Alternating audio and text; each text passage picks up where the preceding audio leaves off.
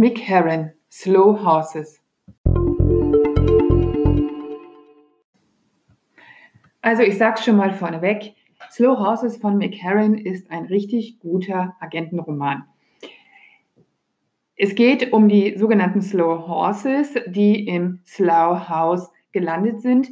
Das sind Agenten, die durch Alkohol, Drogen oder vermasselte Einsätze ähm, irgendwie ausgedient haben im Geheimdienst, aber man wird sie eben nicht auf elegante Weise los.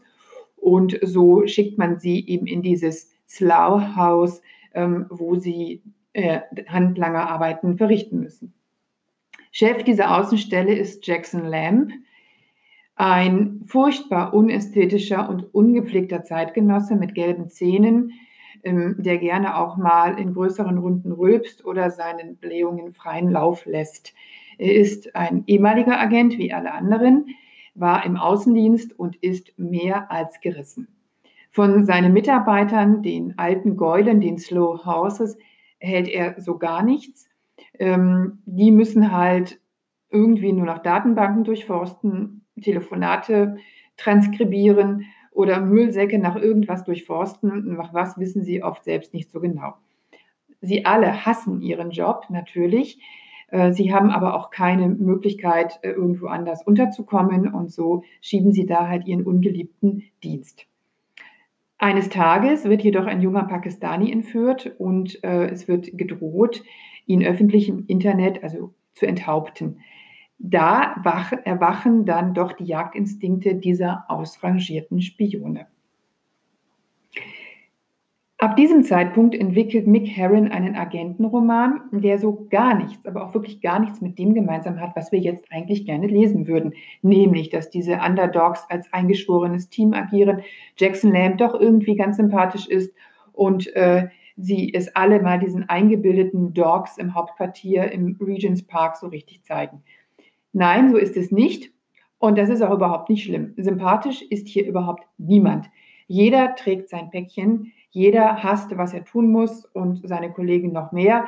Und das schmierige graue Haus, in dem sie sitzen in ihren trostlosen Büros, äh, ist auch mehr als ungeliebt.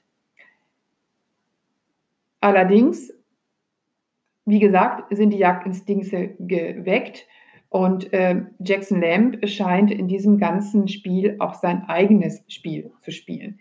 Denn was er kann, können die anderen auch. Und ähm, er will es vor allem auch der Lady Di zeigen, die Vizechefin des MI5.